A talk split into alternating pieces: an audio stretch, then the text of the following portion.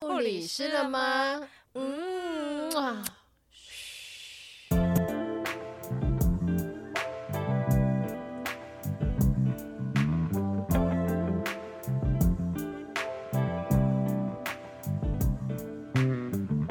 那我比较好奇的是说，学姐她是什么样的情况下？因为你离开急诊，你一定会有很多条路可以选啊。嗯那你怎么会想选医美？因为自己平常就之前会打一些镭射啊，有接触一些医美，然后本身自己也就是觉得保养很重要，对就是，一切就是爱睡啦，哎呀，都叫追。好，我觉得爱美是女人天性。说实在，我之前也觉得医美很吸引人。那后来你你是因为自己平常有去，然后看到他们的工作形态，觉得不错吗？还是在诊所就是不会像在急诊这样脏脏乱乱，嗯，然后病人比较不会像无上限，女生嘛到最后都会走入婚姻、是家庭，是。然后你不可能在急诊永远打打杀杀，好，我们先讲一下目前医美这件事情哈。呃，有一篇正大的这个呃台商班的这个硕士论文有特别讨论到，在商业这件事情上面，他们有去探讨从微创新的微整形技术去观察医美美容未来的趋势呢，就发现目前台湾的医美美容市场跟全球趋势差不多。求诊的人数跟整形人数都非常的多。那以前过去我们以为微整形或者是一些医美整形，它可能比较是贵妇妈妈群或年纪相对长长辈的长者，可能有需要呃做一些拉皮呀、哈，或是一些特殊的这种呃医学美容，在过去是这样，但现在其实已经不是了。好，那现在目前他们研究整个这样统计发现，现在的医美的年龄层年龄其实已经下降到二十到四十岁之间这个 range，所以其实你会发现这个爱美女性爱美这件事情，其实已经不是经济能力水准好好的这个长辈群好，或者是有这个职场或商场需要。它其实已经是在二十多岁，还在青春年华的时候，非常多女性会去关注到这个市场哈，所以说明说，现在目前医美整形在台湾其实全世界都非常蓬勃发展，好，像甚至卫福部啊，啊，针对这个微整美容哈，美容医学这一块，还有特别推出了一个医事司，它是美容医学医事司。在这个医师司里面呢，光是跟微整形、整形美容、形体呀、哈，不管耳鼻喉，从头头皮到全身到脚内跟外，全部光是这个整形相关哈，或者是些重建好的学会就有十二种哦，所以其实我觉得这个产业是被不管是业界好，全世界、台湾各方面都是被。高度关注的那这个市场其实非常的蓬勃发展，好，所以我们我后来再进去研究了一下，那我现在身边其实有不少年轻的女性，她因为爱漂亮，那当然也去做了一些手术。那在这边我要特别讲一下是，呃，我觉得医美因为现在蓬勃发展，所以其实在市面上有，我必须老实讲，呃，不不一定技术或者是呃医疗的水准都是这么的一致。好，那或者是那个品质是这么的一致，所以我会觉得各位如果爱爱美的弟弟妹妹们，哦，你们如果真的想要去，呃，找花了钱了哦，我们都努努力的辛苦，我知道很多人是努努力去打工，然后赚钱存钱，就是为了去一次的保养或一次的进场维修，还是要先做好功课，哈，或多打听，那。不要花了钱又白受罪，然后结果还没做好，那我觉得这样子就会让人觉得很可惜哦。不整可能还好啊，整了就就又花钱又受罪，然后还要再重新再整整，对，再再去再去补，再去修，再修再修，修到后面就你你有时候很难去恢复。从急诊到医美这个过，一个是医疗的最重最急的一个环境，到相对你可能是需要去做很多的服务，哦、来的客人相对都是干净漂亮，甚至有钱，哦，所以就是可能贵妇或者是诶要求的水准跟待遇会要比较好，就是你在从这啊啊啊打仗的环境，然后去到了一个 漫步调说啊轻声细语讲话的地方，你做了哪些调整？嗯，心态上一定要调整，就是例如你讲话的口气方式，对，在急诊可能就是真的很凶，是。在这边的话，你就不可以去质疑他们是不是听不懂？啊，不可以质疑这件事情，我觉得很重要。我们就可以慢慢去了解他们想要表达什么。对你不能够花钱就老大嘛。嗯，我们可以给他好的建议啊，因为每个人对审美观都不一样，或许他想要的跟我们想要的是不一样的，可是我们会给他就是比较主流的建议，不要那么的奇特。奇特吗？你有听过什么奇特的要求？我很想听。例如他的鼻子要很高啊之类的，鼻子要很高啊哦比例。不对，他想要变得像巫巫婆这样，很尖，就是嗯，娜美人，对，娜美人。对啊，哦他觉得他像娜美人吗？还是说他想变成娜美人？这个好像不太一样。下去就会变娜美人这样的，对啊，娜美人是讲是很开的意思，是不是？鼻梁。哦。你回去看一下《阿凡达》，因为我想象中的娜美人就是她很宽嘛，她嗯眼睛很宽，所以，打下去之后会变宽吗？不是往上，因为我像我我我是一般民众好了，嗯。我都没有做过。那我如果现在打，我希望变得很高，嗯，就不是，它会变宽。他可能觉得打了玻尿酸鼻子就可以变高什么之类的，可是可能还有其他的方法可以让鼻子更漂亮，不是只是单纯只是玻尿酸这样子。哦，所以手法不一样。什么方法可以让鼻子好看？对，现在目前最夯的做鼻子有哪些项目？想要尝试鼻子有点改变的话，一点点玻尿酸可以，嗯，可是因为这个玻尿酸打多的话，容易会变宽，所以你可以加一点鼻线。所以打玻尿酸不是像我们想象，它打进去就屌啊安呢，它就定在那里，不是吗？它会散开，你反而会变宽吗或者是没有加一些肉毒表情肌挤一挤，它就是可能宽掉了。哦，所以你可能反而打之前看起来还没有还还好，打下去之后就眼距更宽。对啊，选的剂型不对啊，什么之类的。因为有些人可能觉得那个东西特别好，就是一定要那个剂型，可那就是不适合那个位置啊。是，所以我这样听起来哈，我我觉得我们以前医疗护理的养成教育里面不会学到医美这块。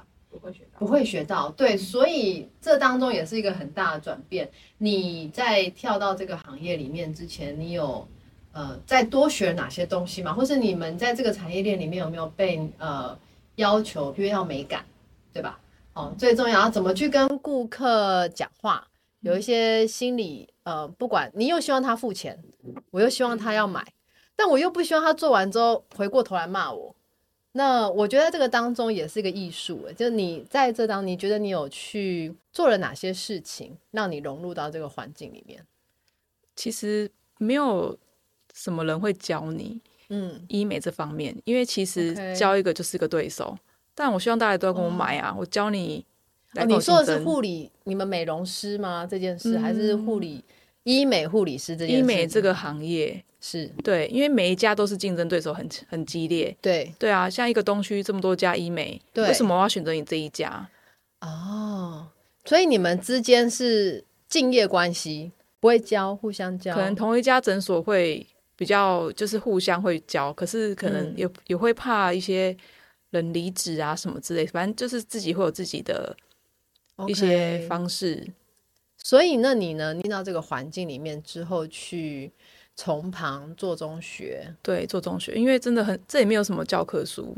对你们医师不会教你说跟病要跟客人哦，不能讲病人了哈，这边现在都是客人的，对吧？嗯，好，然后去跟客人说怎么样的状态，或者是说我们的诊所是主打什么样的类别？医生当然会教，对，嗯可是呃，你要去拿捏客人的心理方面，还是要靠你自己去感觉去掌握。好，所以我可以这样听起来哈，我我总纳一下，就是我觉得在急诊医疗这一块，我们相对的被需求是高的，我们的竞争对手感是少的。因为你看急诊无上限啊，我讲话可以很大声，我可以就叫谁叫谁叫谁干嘛的。我觉得那个你的话语权相对可能高一点，就是在医疗你这个被需求高一点，但是你跳到了医美这个产业链里面，诶，竞争对手就多了，所以这个的感受是不一样。以前在急诊，我巴不得学弟妹来赶快帮我接手，帮忙弄一下，怎么样怎么样，多做一点事情，让我今天可以大家不要 delay 下班。但是到了医美这个环境里面，就不是这样，大家可能是要各凭本事了。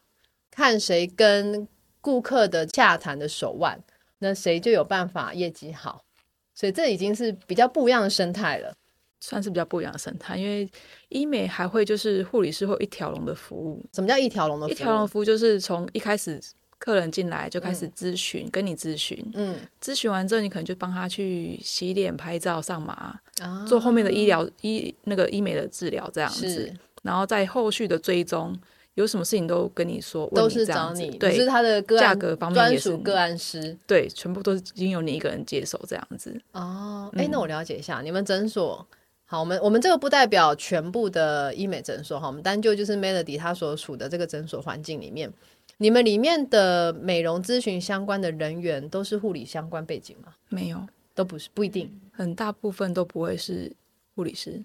哦，对，因为不用执行医疗行业为就不需要护理师啊。啊，所以你们你不需要执行医疗业务吗我要执行医疗业务，所以我是护理师。？OK，所以你算是少数的护理师。我们会有咨询师，OK，对，还有美容师。所以你们的费用或者是咨询这一块的部分会是合作关系还是竞争关系会算是合作关系。？OK，对，你们家这个算是还行，大家还可以互相的帮忙，嗯，不会斗争的很厉害，像后宫甄嬛传这样不会抢客人。哦，不会抢客人，对所以还好。所以这个有时候还是看呃每一家不同的制度啦。对，哦每家制度都不一样。那你有听过其他的制度吗？嗯，有些就是像我说一条龙那一种的，从头服务到那个尾的，就会那个可能就是你要在这个人身上挖多少钱出来。哦。讲到这个黑暗的这个产业链，挖多少钱出来？这个就跟你的薪水有关系啊。哦，对啊，他当然是做越多越好啊。你管他需不需要？你你讲话好真诚哦。就谁不希望变得变漂好，所以呢，有听到我们这一趴的弟弟妹妹们，你们自己要脑袋够知道。我觉得这个市场就是这样子，市场机制就是如此。这个我们也大家都知道哈。那只是说你自己个别要能够判断思考能力说我今天来做这个事情是不是呃，当然做了会改变人生，会改变你的自信，然后会让你有更好的钱，那我觉得很棒，你就去尝试。好，但如果说做这件事情你花钱伤身了，然后也不一定有好的回报的话，那就可以再多思考一下。我觉得我今天讲完会不会被那个医美封杀？不过还好，不过我觉得这个是产业间大家都公开的秘密，大家都知道吧？对啊，你想要在好的环境做治疗，然后让自己变漂亮，但是要付出一点代价啊。嗯，对啊所谓的代价是 Coco money money 吗？当然啊，所以一分钱还是一分货，一定的啊哦、嗯。OK，那我可以了解一下说你刚刚说急诊的薪水还可以嘛？哈，以嗯我们这个护理的这个价薪资结构来讲，你说大家如果小夜班六到七，那医美有更好吗？工作不会像在急诊这么累，对，对，风险也不会像在急诊那么高，生活品质相对好了，生活品质相对好，嗯也没有对血尿了嘛？哈，也不会就是会有医纠的风险啊，就是给错药啊，你就随时心心惊胆战说啊，会不会忘没记给药？有医纠的风险吗？嗯，还是哦不在你们身上吗？当然是找医生啊，又不是我帮你开刀。哦，医纠的身上可能就是医师大人们自己要承担比较多，因为我们的护病比就是少啊，你可能一对一对一个客人而已，你不、可以把他照顾到多坏，你自己要小心啊。哦，对啊所以你们也是会有一比一的顾，就是他如果术后他们会待多久？术后待到他清醒，可以自己回家啊，或者是有人带他回家啊。你们做最多的开刀项目是需要这样躺的有哪些？我可以了解一下吗？嗯，蛮多都可以，只要是可以会疼痛的疗程都可以麻醉啊。就像你做大肠镜一样，麻醉一下。OK，那你们做最多的呢？电音波缝双眼皮啊，嗯，小阴唇美型啊，哎，我刚刚听到什么小阴 唇美型吗？在医美就是可以很多有的没的都可以修一下，让自己变漂亮，你想象不到的地方 OK，所以就是嗯我看得到，或者是看不到的地方都方，可以。或是不是给我自己看的地方，我都可以让它变漂亮。我我很好奇哎、小、嗯因为其实我也有听过小英，我以为你说你也要去不是做不，是不是，我 我很好奇，就是就是你们的客人有时候使用上到底是真的有差异吗？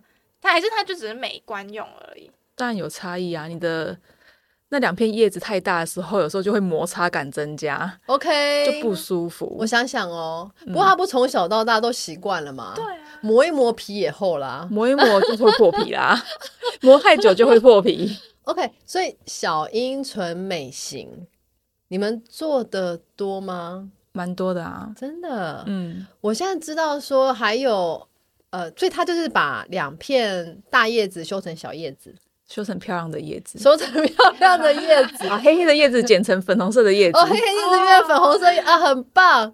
哎呀，听得我有点心动，回去回去看看一下，自己还没看过。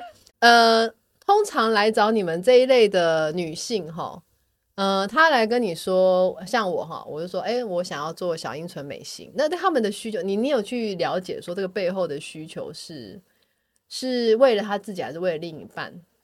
其实很多人都不知道自己的小阴唇到底好不好看。对我从小到大哦说实在我觉得这目前的文化很少会好啦，我我会看 A 片，我承认哈，我也还蛮爱看。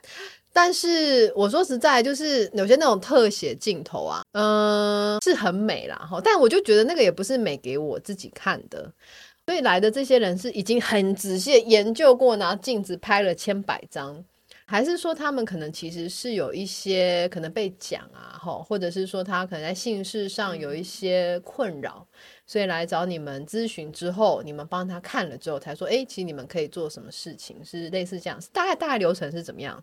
因为其实我们诊所也会做，就是私密处的除毛，所以就会看嗯过形形色色的小阴唇。OK，有时候就会跟客人聊一下，说：“哎、你会觉得你这边有点长啊，容易会摩擦不舒服啊，还是 尿尿擦不干净啊好你看掉哟。但是不会，只是就会聊一下，会不会有嗯有些人就在意，有些人不在意啊？是，对，有些人会在意自己阴唇啊，我才你跟我说，我才知道原来我阴唇是这么黑黑丑丑不好看这样子。哎，说实在，我也没仔细看过。嗯，好，嗯那我的意思是说，好，除毛的过程会看到，没错。你说的所谓很长，是它擦出来那很长哟。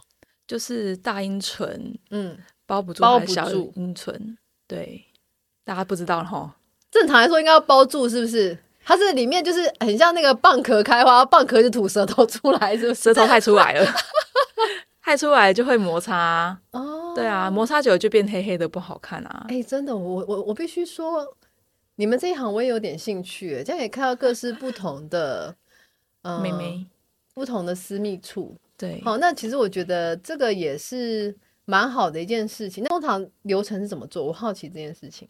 就客人可能觉得啊，好像真的有同感，真的摩擦会不舒服啊，嗯然后或者是就是跟男朋友在干嘛的时候，会觉得会摩擦到外面，会觉得外面会比较干干涩涩的啊，不舒服是是比，较长啊，会遮到阴道啊，嗯，对啊，这样就是不好进去啊，就会来啊。哦，好，所以你们在确定他要做这件事情之前，你们会先拍照嘛？一定会拍照啊，拍照，好，嗯然后就是让他自己告诉他，你们是用照片去跟他解释吗没有现场解释，？OK，他的脚可以就是曲起来，然后嗯医生拿着镜子跟他解释要怎么的，会让他怎样改善，修哦几公分这样子。嗯哦，修几公分哦，哦，我听起来就挺矮。所谓的公分是长吗？还是宽？凸出来的，就是它长这样，然后它长这样这样好难，好来，难，长这样，来，我我我我来比长它这样子，长这样，然后中间好，你就中间叶子出来，中间叶子插出来，舌头想象一个一凸出大来，亨堡。大亨堡，哦好，大亨堡就是面包，就是你的大阴唇。嗯哼，好，好，然后你的生菜夹在外面，生生菜生菜生菜不能在外生，菜插出来。对，生菜就是我们在热狗生菜，然后生菜长得很出来等一，下为什么它有热狗？就中间嘛，哎，我们是讲女性，是女生是女生，没错，你的生菜很出来啊，生菜很杂乱啊，长得很杂乱，哦，我们讲蚌壳啊，蚌壳舌头一直吐出来，对。所以我照理说，我们希望它舌头躲到贝壳里，就是围凸不要太长，围度不要太长。嗯，然后这个对它的好处是，它也不会一直小阴唇比较敏感，是不是？呃，其实如果露一点龟头包皮的话，你会更容易摩擦到一个龟点。头包皮。然后我们现在聊男性了吗，女生也是有阴蒂包皮的，是是是，对，哦，有些人阴蒂包皮被遮住的话，就会比较不容易摩擦到。哦，哦，我也是入了医美这行才知道，嗯，原来整形外科可以这么多。原来哎，各位弟弟妹妹们啊，我突然有兴趣医美这一行业了，因为你要懂性学呢，你要懂生殖器的构造，所以女性好，所以我我可以衍生这一题嘛，就是说你刚刚说到女性的阴蒂包皮如果太长的话，它就不会这么不舒服。太长的话会比较不容易摩擦到，就不敏感，就不容易高潮。哦，就是容易性冷感、哦。哎哦，所以你们也会去做女性阴蒂包皮修整。对啊，我只有听过男生的割包皮，我不知道女性也可以割包皮耶。女生也有包皮啊。哇，哎，各位大家 收获收很多，回去赶快照镜子，赶快自己感受一下有没有包皮太长。那我我我再了解一下，听起来，所以你们女性客人是比较多吗？对啊，女性客人比较多。女性客人比较多，所以你接触到比较多大小阴唇的这个整形。嗯，好那大阴唇有需要整的吗？听起来是小阴唇哈，大阴唇也可以整，整成什么样？整美白吗？泡泡的一字包。泡泡的一字包是大阴唇也会干扁，一字干扁好，就是蓬蓬的啊，像好，你就想象一字包刚不就生出来为了好的妹妹，看吗？好看啊，一字包好，一字包是怎么样子？等一下，我不太懂什么是一字包。我们的包不都是我们现在不大阴唇不就是一字吗？很饱满是对从前面吗大阴唇整个很光滑饱满这样子。？OK OK，蓬所以你现在讲的是说已经看看看老啊，随着年纪，它就跟着你的脸一样就 bulky 了。嗯，哦，阴唇也会 bulky，大阴唇会 bulky。我今天真的收获良多哎、嗯 所以阴唇我们也会 bulky，所以阴唇也可以打玻尿酸喽。可以啊，玻尿酸、脂肪都可以填充啊。哦，所以可以拿脂肪去填充大阴唇，让大阴唇看起来比较饱满。对，哦，那这样我穿那个瑜伽裤会不会很容易？就是驼峰就很明显，你完全知道我要问什么，这样不是很性感吗？很性感吗？各位男士是这样的吗？我不知道哎、我常常就是我男生不就是在看这个吗？男生看这个，但我不知道他看这个是觉得好笑，我因为我们女生看是觉得哎呦，那样呢？嘿，那安呢安呢，刚刚某后款，所以男生是觉得好看，是不是？嗯，也每个人审美观不一定啦，只是就是因为真的逼着我今天回去一直要年照大了，大阴唇真的会包包，会聊聊，会聊聊，对，就不好看了。就是每个人都想要回到年轻嘛，哦，对啊，像鲁豫嘛，红枣哎呦乳晕变欧洲，今天姐姐我喜欢你哦，你都专攻这个，不是下面就上面，嗯，就是老了嘛。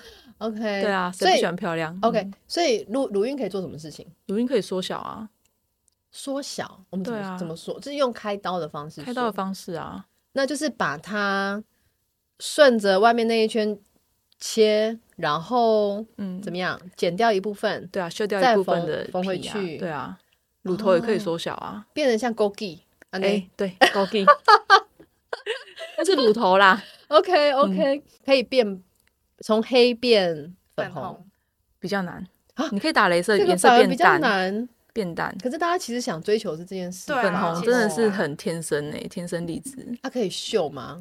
秀的话，我觉得蛮不自然的。很痛是？很痛？很感觉很痛哎。一直在啊，一直忍不住。我觉得变淡就不错了啦，没有必，要到所以现在其实修乳晕的大小可能技术上比较可以，但反而颜色要变红，呃，变粉红或者变淡，反而技术门槛比较高。打镭射颜色会变淡，可是你要到粉红会比较，镭射就是黑色素会淡掉啊。但是能不能到粉红，那是另外一回事，就对，那个很对吃本身的体质。对，OK，理解。哇，所以聊了这么多，我今天真的长知识。那女性，我们要聊女性嘛，哈，就是妹妹变漂亮，不管是呃大小阴唇、大阴唇、阴蒂包皮修整哦。哎、哦我再问一下，阴蒂包皮修整，我们修过头，修过头就会很容易摩擦，就会敏感啊，不舒服。敏感也是不舒服的啦。所以来这边之前性冷感，离开了之后太敏感，这样子走一走就高潮，所以就要刚刚好就好。嗯，刚刚好就好，所以我觉得真的，我不我觉得这个不管是整哪一个部位，都是要有这个概念，就是大家不要过头，就是嗯鼻头也不要要求过高，好，然后三根也不用要求过高，你高了也不见得好，你最后可能要后悔再说，或者奶也不用太大哦，你嗯太大的话，你最后可能也会有其他的负担或困扰，也说不定。诶那男性呢？我我好奇是男性你们那边有做什么样的整形？入珠入珠真的没有是，整形吗？入珠真的 我我我讲个露珠的故事哈，讲到露珠以前我在那个 ICU 的时候，我曾经诶、在洗枪嘛，我们以前 ICU 每天都要洗枪哈，嗯大家知道应该怎么洗枪，好像洗尿管洗枪，洗一洗我就诶、这个大哥的那某港，然后我还一开始很紧张，我还叫我学不起来，学妹说诶、他这边是长了什么 tumor 哦，是长肿瘤还是什么？那几粒几粒几粒按那上去。啊，后来那个大哥他其实人是清醒的哈，啊，只是他就拍谁，他就说哎休假，我那个不是肿瘤，我那个哈，他后来还跟我很得意的说什么叫露珠，他们以他以前在呃监狱里面混的。他也不是走那个正派路子，他们以前就是在监狱里面无聊呢，他们会拿那个剔牙。哦、我这个监狱的部分哈，我都是听病人讲哦，不代表我个人立场哈，我就是转述，大家不要告我。就是他们会拿那个牙签哦，一直这样撸撸撸撸到尖尖的。嗯，好，啊，露珠是露什么？其实我有点忘记，他讲什么小小弹珠还是什么，我其实不是很确定。好，那他就说他们以前就在里面无聊的时候，他们是用那个尖尖的那个牙签，然后自己弄。啊，谁可以在那个里面哈弄越多颗的，谁就是老大。就是所以你说他的那个里面充满了我那个是应该是对，然后那个是我第一次知道什么叫做露珠，我才第一次知道原来有露珠。姐姐知道吗？我以前在急诊也有看过一次啦，就嗯他们也是说是小钢珠，不是啊不，是不是自不是自己的东东西。对啊，不可吸收的东西，，对，就有点像我们穿耳环、耳洞，但就是在里面。嗯，啊，就是在那个皮跟那个海绵体之间，就皮下，嘿，那我我我不确定那个到底是爽女孩还是爽男孩，然后我不知道，不可考。到大家如果有兴趣，也可以留言告诉我。好，大哥可能在这个较量，嗯，看看录几谁比较颗，嘿，谁比较高，谁比较嗯勇敢哈、所以听起来这应该是一个蛮不是很舒服的事情，不然大家干嘛要尬这？你在有没有遇到在男性整形？我们刚刚讲女性要让自己美美漂亮嘛，哈，要碰碰啊，要要要一字包，要要驼峰。好，我今天学了很多。那男生呢？男生追求什么？男生追求什么？我只知道，就是有些男生会比较爱干净的，会也是私密处除毛。OK，除毛你有看过男生私密处光溜溜的吗？A 片有有看过，很干净，我就跟他姐姐其实还是会看 A 嗯片，我们要学习一下，因为我们平常看不到啊。对啊，对，真的比较少，有时候看到还会吓一跳，怎么那么干净？大象，大只剩下一个大象这样子。对，然后男生真的就是打打玻尿酸，然后缝双眼皮这样比较多欸。还是因为刚好你们诊所可能针对这一块的确比较少，女性比较多哈。嗯，我我我我不知道哈，我是有听过，就是龟头打玻尿酸，让这个它我也有听变得比较宽、比较比大粗、比点，较大，嗯就是像麦克风一样，头比较大。啊，对对对，因为有时候身高无法变了哈，那我们只能往宽的长。那我有听过做那个人工阴茎，不晓得这一块你们有遇到吗？比较少，目前还没有。没有哈。嗯，好，没有关系。好，今天讲了很多这个，我觉得这个重点已经可以够我剪两集了。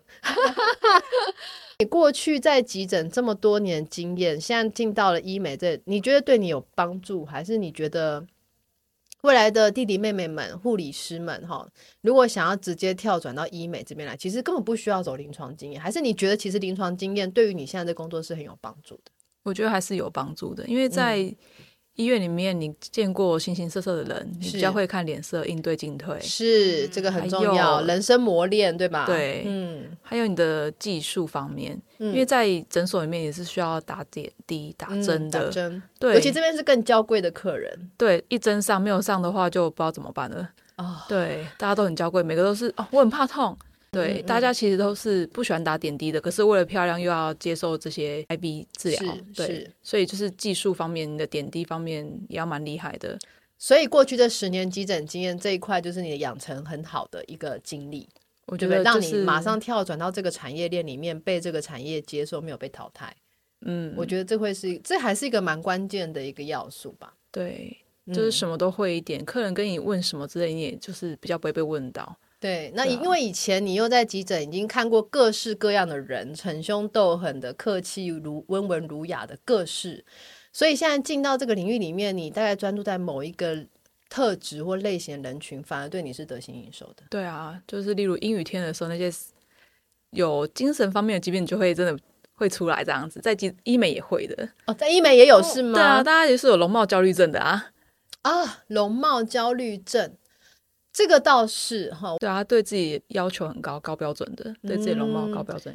理解。就是我好奇的是说，你们诊所会有名人去那边做微整或什么吗？一定会有啊，有，那你会就是有没有遇过？曾经遇过就可以不用讲谁啦。你那我们需要签保密协议吗？一定要。一定要是吗？哦嗯，哦，所以如果有遇到呃比较知名的人，跟一般的客一般客人不用签，也是要签保密协议吗？其实，在这一行本来就是各自这个这个隐私，个人隐私，其实在医护领域、医疗都一样啊，只是在医美更注重这一块吧。对啊，嗯，毕竟你也不会希望就是你整形被人家知道啊，你割小阴唇被人家知道嘛，哦，对不对？对，所以就是一样，名人们也是一样，就是一定更哦更加保密。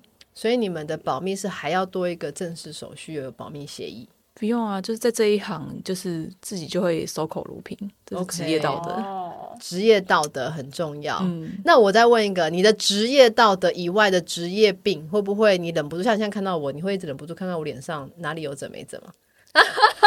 不用看那么仔我只细。告诉你说，你哪里需要再改善一点，再变好一点。好，的确是啦，因为我没有整，好吗？对，我知道。